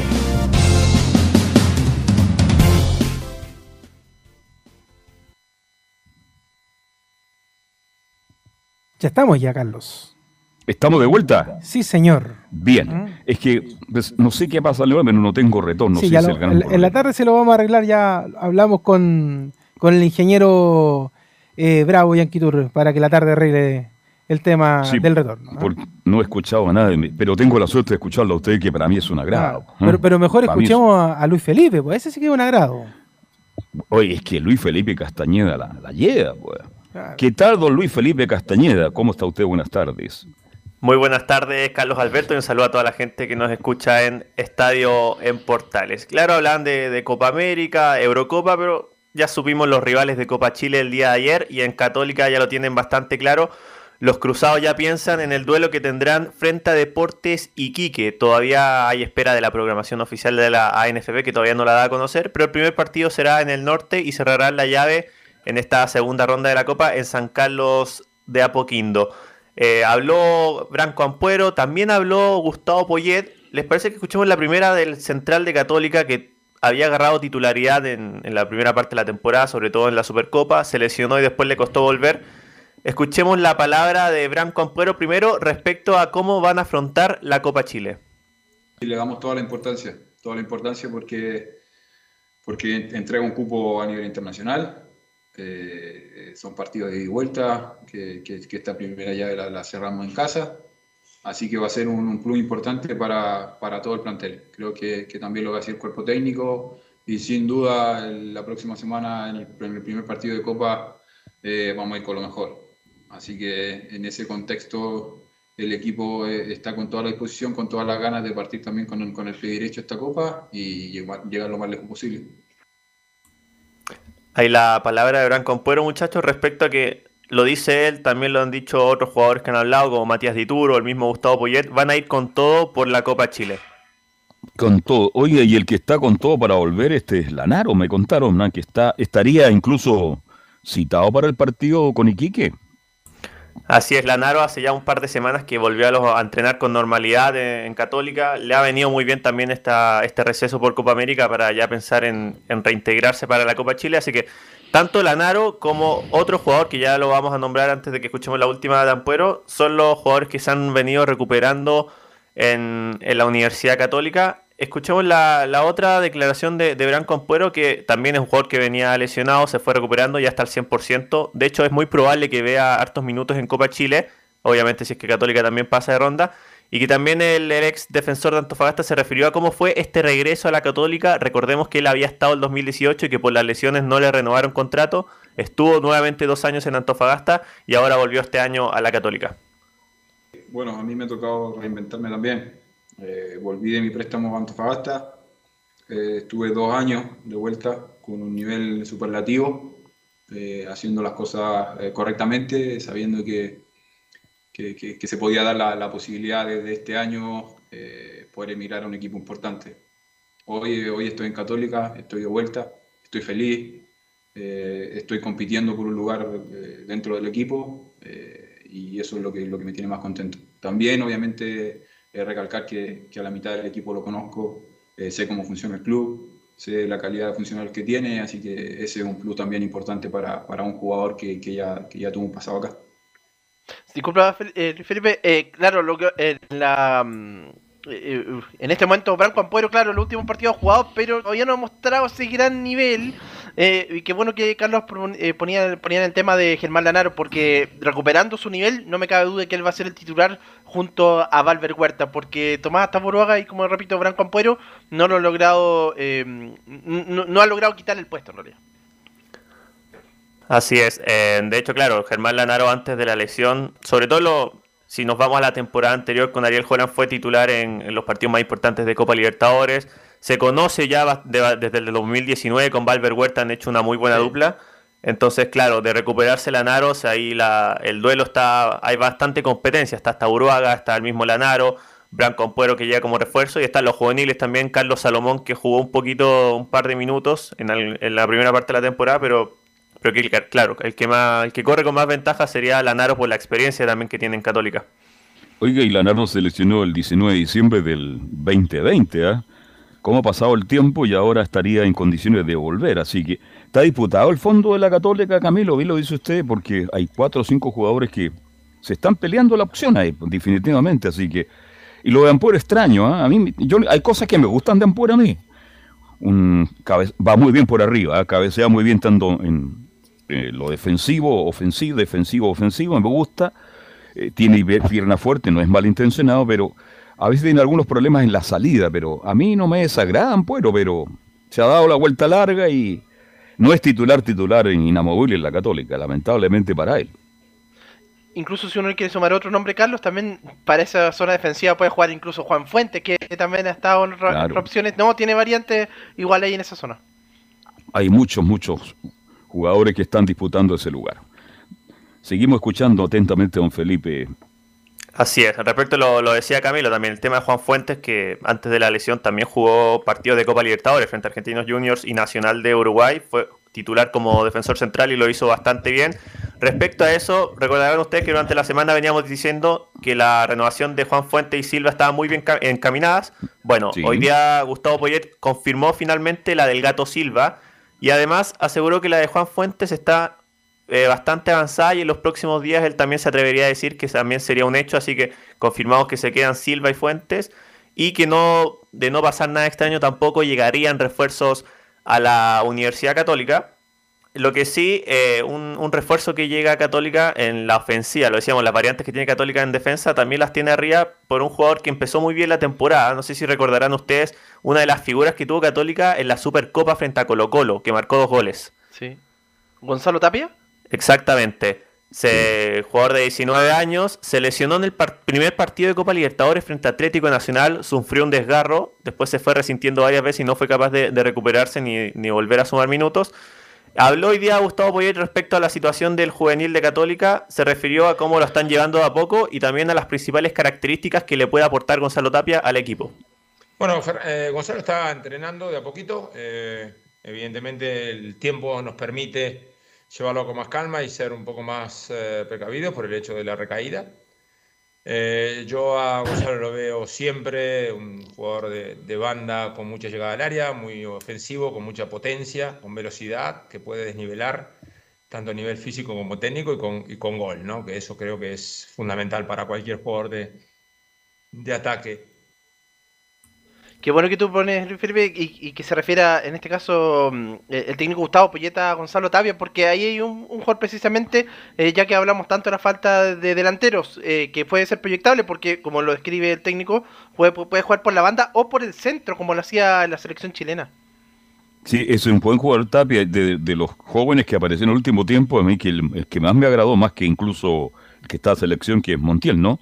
Montes, sí. ujú. Montes, este, mm, a mí me agradó mucho Tapia, por eso yo creo que cuando él vuelva va a pelear un puesto y tiene condiciones, recién 19 años, tiene un buen delantero católica y yo creo que da la sensación que Católica está apostando muy bien a él y ojalá que pronto esté de vuelta y ojalá que pueda jugar. ¿Usted cree que le alcanza para jugar Copa Chile, mi estimado este, Felipe Holguín Castañeda? Eh, sí, mira, lo, lo que dijo Gustavo Poyet, que lo están llevando a poco, que le viene muy bien este receso de Copa América. Y si de pasar de ronda, quizás con Iquique no alcanza a llegar, pero si Católica avanza, avanza de rondas, ahí podría incorporarse a Copa Chile. Pero yo creo que contra Iquique al menos no, no alcanzaría a llegar a- al 100% físicamente Gonzalo Tapia. Incluso Pero como, co- sí, estuvo en alguna nómina de las artes en un microciclo, así que también Sí, va a pues, ser, sí. sí, sí, sí, también va, va a tener la posibilidad. Así que yo creo, Luis Felipe Castañeda, que Católica tiene cuatro o cinco jugadores jóvenes muy interesantes y entre ellos me inclino por Tapia. Porque ahí Católica tiene algunos problemas con Lescano que no han dado definitivamente y Puch que tiene cosas buenas, cosas malas que ha tenido cierta irregularidad. Yo creo que Tapia va a ser muy bienvenido en el ataque de Católica. Así es, recordemos que Puch sufrió un desgarro en el último partido de la primera parte de la temporada frente a Santiago Wanderers en Valparaíso. No va a estar disponible obviamente para lo que va a ser Copa Chile y lo van a esperar hasta para ver si puede jugar Copa Libertadores cuando vuelva en el receso. Así que claro, eh, en su momento se hablaba incluso, porque se ha hablado mucho más de Montes por la selección, porque hizo goles en. Copa Libertadores, pero el año pasado cuando ambos tuvieron sus primeras oportunidades con Ariel Holland, se hablaba más de Gonzalo Tapia también por el hecho que estuvo en, en nóminas juveniles de la selección chilena, entonces ya lo veníamos conociendo mucho más al, al jugador de Católica. Y Lescano que no anda, porque Lescano no ha andado Camilo Vicencio, yo creo que Tapia cuando ya esté recuperado al 100% puede tener una alternativa en el ataque de la Católica. De hecho, él comenzó como titular eh, justamente Gonzalo Tapia y, y claro, el Escano no, no ha estado como el año pasado, que, era, que uno decía que era titular, pero ahora no ha tenido un buen rendimiento este año. Y el que aparece poco en Católica es JC, definitivamente, ¿no?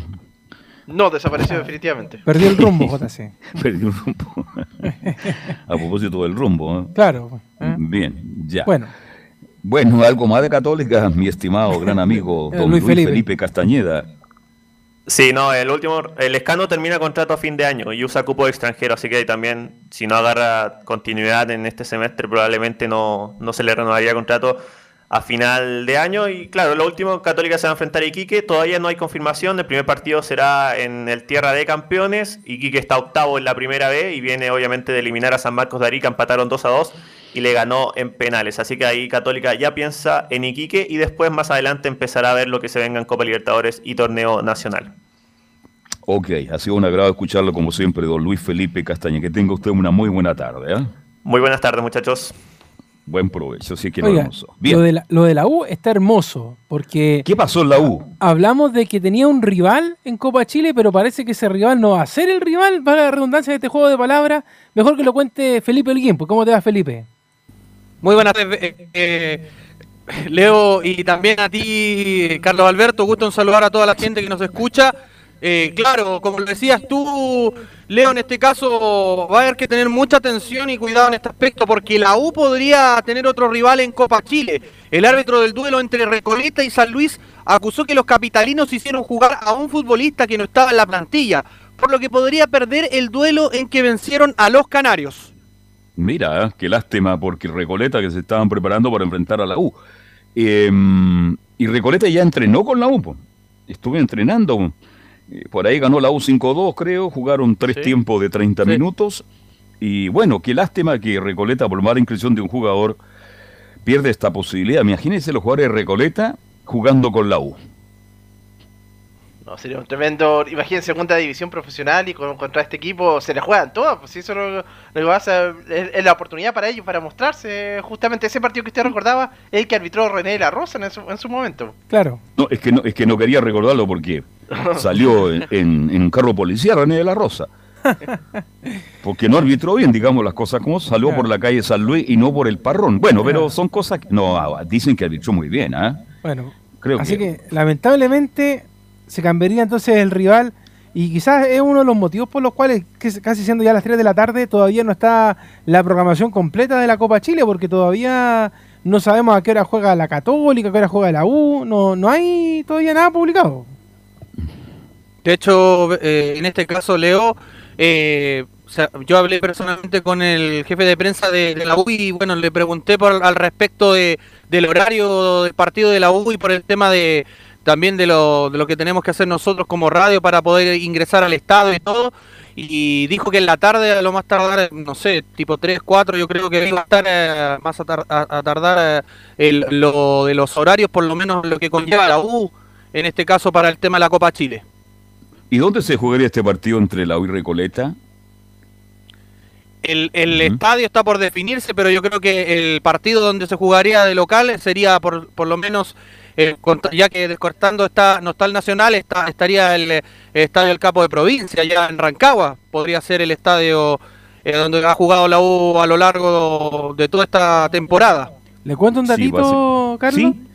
¿Ya? Parece que están, están recomponiendo relaciones con Plaza Chacabuco. Ah, ya. Se la dejo ahí. Hablaron ¿no? con, Ba- hablaron con Baquedano. Ah, Se, se tienen que haber juntado a tomarse un café ahí Ya. con distancia social. Algo pasa por ahí por Plaza Chacabuco, así que hay que estar atento, Atento Eh, a eso. ¿ah? atento al lupo, porque este partido debería ser Felipe, más allá de que todavía no está oficializado, el día lunes. Sí, así es. Sería el día lunes. En este caso el partido de, la U y también eh, pensando en lo que, que va a ser este duelo tan importante. Muchos hablaba de, y hoy día en la conferencia de prensa también que tendremos por supuesto mañana, eh, la- las declaraciones del jugador que habló hoy día, que fue Franco Lobos. Eh, le preguntaron mucho también, Leo, eh, Carlos Alberto, al respecto de lo que contaba, lo que costaba esta plantilla del equipo de los albiazules está evaluada en 1,83 millones de euros, equivalente a 2,18 millones de dólares. Siendo los jugadores más caros en defensas centrales son Matías Celis y el lateral Danco Espinosa, ambos con un valor de 150 mil euros, correspondiente a casi 179 mil. Eso es lo que costaría, a diferencia de la U, que en la contraparte el plantel del Romántico Viajero cuesta, según la misma plataforma, 13,43 millones de euros, correspondiente a 16,023 millones de dólares, es decir, casi 8 veces más que su primer rival en esta Copa Chile, Carlos Alberto. Así es, claro, hay una diferencia enorme. A mí no me gusta hablar de plata, menos las grandes diferencias, pero esa es la realidad. Por Recoleta, un equipo que está ahí. Carlos. Tratando de llegar al profesionalismo y tiene una plantilla muy, muy bajita. Sí, te escucho. Noticia de último momento. La selección chilena informa que un integrante de su delegación fue diagnosticado con COVID-19. Copa América, tan manoseada esta Copa América. Y por eso no ha aprendido, digamos las cosas como son. Si la Copa América ha aprendido porque Chile ha jugado bien con, con dos partidos con Argentina. Y, y yo creo que van a haber otros casos más adelante, Leonardo, con Brasil, Colombia, en fin. Qué lástima, qué lástima. Ojalá que no sea de los jugadores importantes de Chile. Claro, dice que alguien de la delegación, usted sabe que, que son bien generalistas para no informar si fue un jugador o no, pero se termina sabiendo igual al final de la jornada, así que... Pero esa es la información de este momento en la, en la selección chilena. Vamos a estar muy atentos a lo que ocurre entonces en Brasil. Estamos escuchando muy atentamente a Felipe Alguín con el informe de la Universidad de Chile. Claro, y al respecto habló un hombre que también estaba lesionado, que, que es el hombre a ser llamado la variante y el diferente, en este caso el hombre que lleva y calza la 10. En este caso estoy hablando de Marcelo Cañete, quien habla en la primera de Chile y dice, con inteligencia, eh, tratar de ponerme en forma.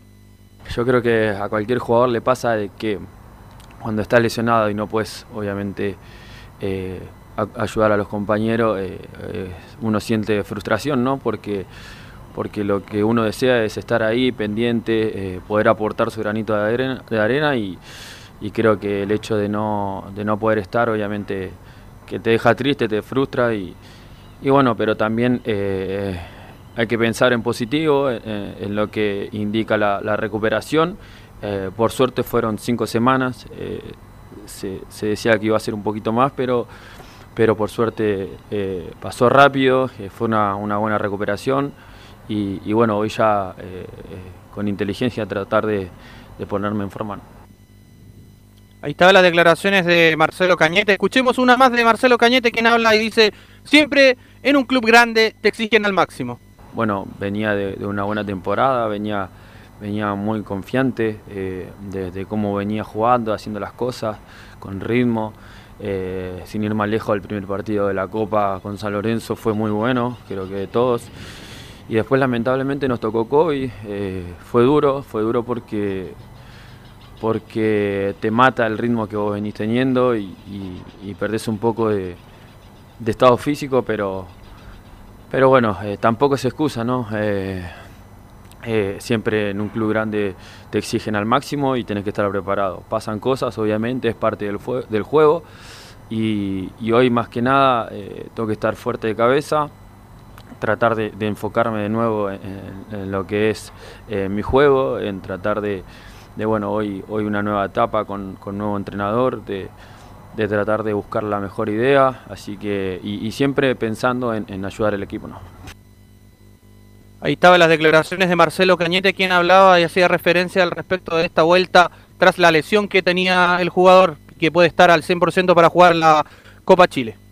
Bien, muchas gracias, mi estimado Felipe. Que tenga usted buenas tardes, porque nos están llamando ya el informe de Colo Colo. ¿Mm? Así es, muy buenas tardes, Carlos Alberto. Un agrado como siempre. Nicolás Gatica está por ahí. Buenas tardes, Nicolás. Sí, claro, estamos acá en Estadio en Portales en el informe de Colo Colo Informe Express. Bueno, habló hace escasos minutos atrás el técnico Gustavo Quinteros, pero claro, por, razones ahí de, eh, no pudimos eh, tener la conferencia, pero mañana, mañana va a estar lo medular de Gustavo Quinteros que habló de varios temas, pero vamos a ir viendo un poco a, grandes rasgos. La primera que habló Gustavo Quinteros, que la vamos a tener por supuesto en declaración ahora en texto y mañana ya en audio, bueno, sobre Parragués y Blandi, que son dos de los delanteros que están ahora en Colo Colo, recordando que Luciano Arriagada está en la selección chilena e Iván Morales por ahora es la única opción que tiene. Decir que Parragués y Blandi, lo, mencionó el técnico, no están entrenando de forma normal. Hemos recuperado la mayoría, dice el técnico. Nos estamos preparando para cuando nos toque jugar. Estamos entrenando muy bien. Así que por ahora, eh, y Blandi no tienen opciones de jugar en Colo Colo, aunque claro, todavía quedan un par de, de semanas, porque Colo Colo tiene que primero conocer a su rival que va a salir entre Colina y Deporte La Serena. La otra, bueno, la importancia que le da la Copa Chile, dice, es un torneo donde tenemos que poner lo mejor que tenemos. Así, aquel jugador que esté al 100% y bien tendrá participación en los partidos. Otra más, Habla sobre el tema de Campos y Beja. Recordemos que son los jugadores que terminan contrato de aquí a fines de junio y que prácticamente no van a renovar. Sobre ellos dice Quinteros Campos es uno de los jugadores que tenemos en cuenta. Dice él, para lo que viene y Bejar en su posición tenemos muchas variantes. Aunque aquí dice tendremos reuniones pendientes para ambos casos y ver lo mejor para todos. De hecho, va la comisión de Colo Colo, la, comisión fútbol, la que siempre analiza el directorio, la que va justamente ver lo que pase con el tema de Felipe Campos y Brian Beja. Lo, probable, lo más probable es que, claro, no continúa en Campos y Béjar porque, como dice Quinteros, tiene, más, tiene varias opciones. En la posición de lateral izquierdo donde está Béjar está Gabriel Suazo, está Mico Albornoz que se tiene que recuperar, que ya está recuperado, que está entrenando normal, está el chico Bruno Gutiérrez, Así que tiene opciones por el sector izquierdo, incluso el mismo paso que puede cambiar en la otra zona. Y por el sector derecho lo mismo, el mismo paso que también estaría listo para volver.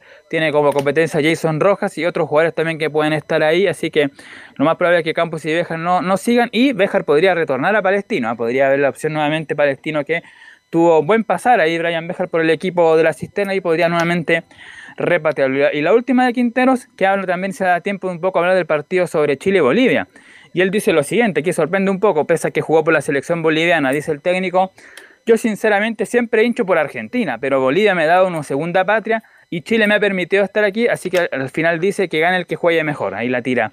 Pero él dice que apoya a Argentina, apoya a Argentina por mm. sobre Bolivia, que fue a, a quien defendió en el Mundial del 94. Bueno, que el argentino nació, nacionalizó eh, boliviano, tiene mucho cariño y mucho respeto por, por Bolivia y jugó por las selecciones. Ya lo comentábamos el otro día, Leonardo, con un equipo extraordinario. Claro. Valdivieso, Melgar, una de las grandes selecciones. El, el, el, Diablo Echever. Entonces, él tiene un cariño muy especial por, por Bolivia. Y ahora que está en Chile, imagínese.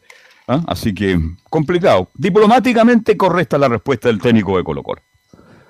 Y la última que eh, la última que damos informaciones sobre Leonardo del Colo Gil, que claro, él en un comienzo tenía contrato, recordemos, hasta o a préstamo hasta fin de temporada en diciembre del 2021, pero el equipo anterior donde estuvo el Colo Gil, que de hecho el dueño de su pase, que se llama Al Ittihad de Arabia Saudita, tenían ellos, si lo, si lo hubieran querido, la posibilidad de repatriarlo al jugador eh, argentino-chileno a mediados de año, pero ese plazo venció el 15 de junio, así que como ya no presentaron la opción de repatriarlo el 15 de junio, eh, finalmente el jugador Leonardo del Colo Gil se va a quedar hasta diciembre de este año y si Colo Colo quiere ya este préstamo eh, extenderlo y comprarlo definitivamente al volante Leonardo Gil, tiene que pagar o tiene que negociar y pagar cerca de 2,5 millones de dólares si quiere que continúe el Colo Gil la próxima temporada. Pero por lo menos el Colo Gil sigue hasta fin de año en Colo Colo.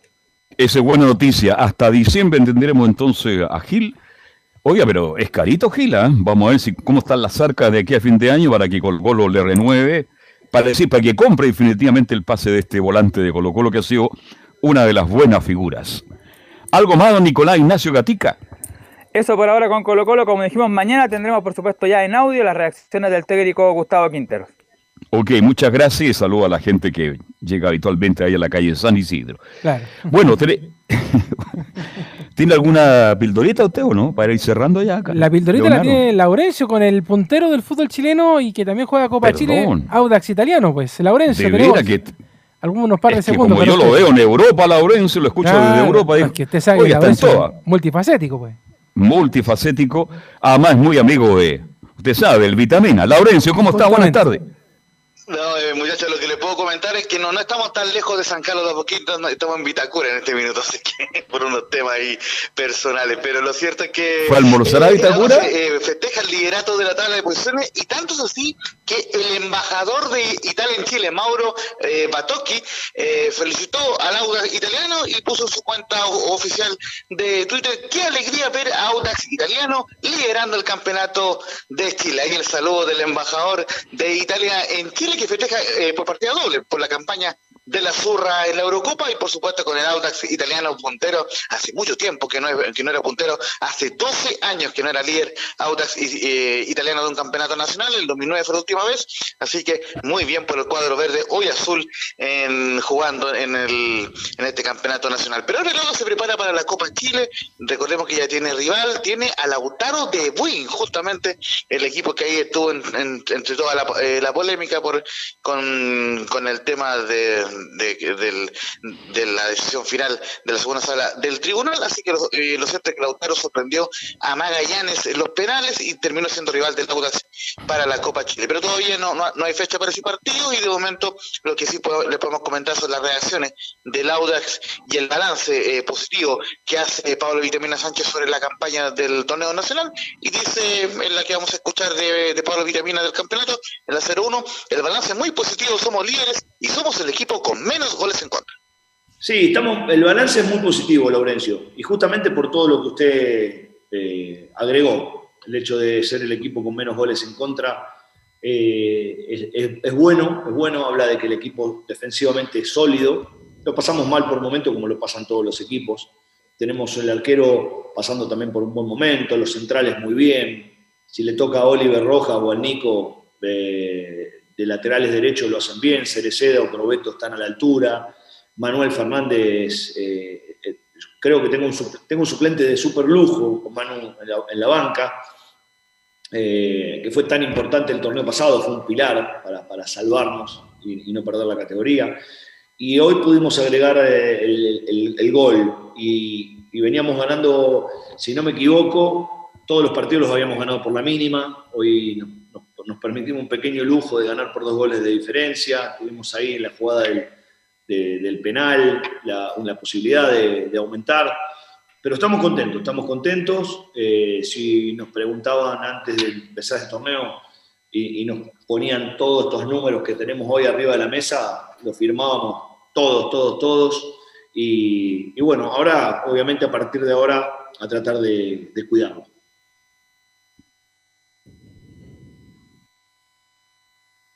Laurencio. Y, también la, segunda declaración que vamos a escuchar y final del Vitamina Sánchez, justamente lo, que habla de la Copa Chile, yo ya, les adelantaba que tuvo un discurso similar al del Coto Sierra, pero por lo menos está más tranquilo en términos de que, le está yendo mejor en el campeonato nacional. Y en la 04 dice, en Copa Chile le daremos rodaje a jugadores que, que han jugado poco, además por el reglamento de los cinco juveniles en plantilla.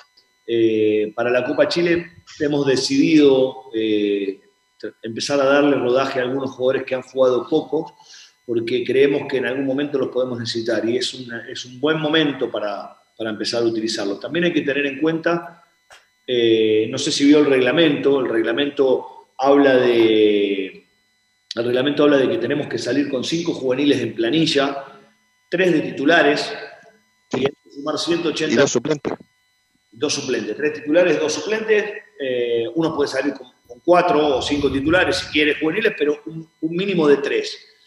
Eh, en definitiva, esto nos va a obligar a, utilizar chicos y bueno, nos viene bien para verlos, para saber si van a estar preparados eh, y como le decía, darle rodaje a algunos jugadores que creemos que van a ser importantes. Caso Manuel Fernández, Nico Probeto, Lucho Cabrera,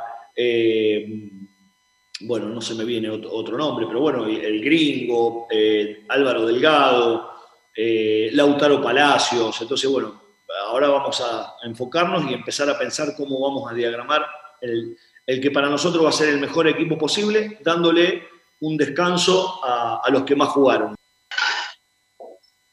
Buena campaña la que ha hecho re- realmente Audax Italiano, eh, pensando que un, uno... eh, eh, un espectáculo, es un espectáculo. Sí, porque antes de antes del campeonato uno no lo veía como, como de favorito para estar primero, a pesar de que van 10 fechas, pero una campaña pensando que el plantel tampoco es, amplio. Oiga, si Vitamina es un buen técnico. Ya una vez lo dijo Velo, parece, no sé qué. Eh, él tuvo un problema ahí en Viña, en Viña del Mar, y eso opacó su posibilidad de seguir. Eh, eh, al Vitamina le alcanza para dirigir un equipo grande en Chile, así que cuidado. Es un buen técnico, le sacó provecho un equipo de Audas italiano que más allá de tener a Montesino, Holgado, Cereceda, Bozo, el arquero Muñoz, etcétera, no tiene un gran, gran plantel, pero al grupo le está sacando un buen provecho, así que es una muy buena campaña del equipo itálico. Y por algo el embajador felicita a Audas Club Esportivo Italiano.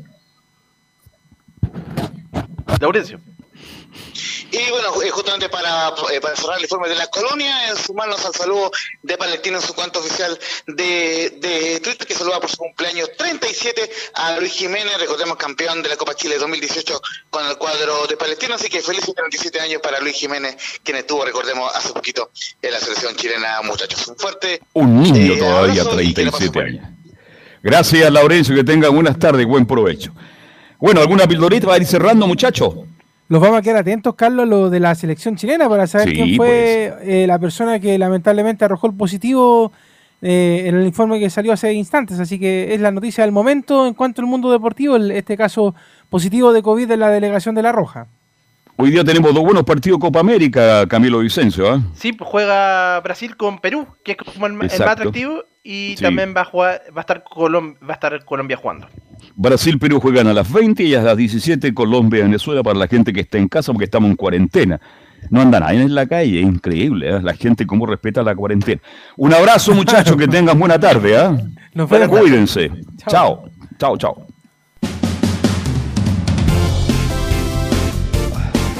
Fueron 90 minutos con toda la información deportiva.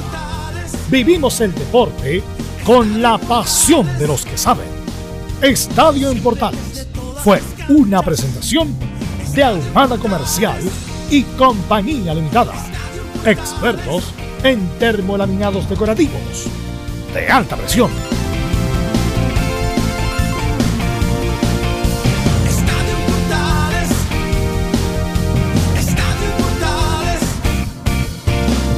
Radio Portales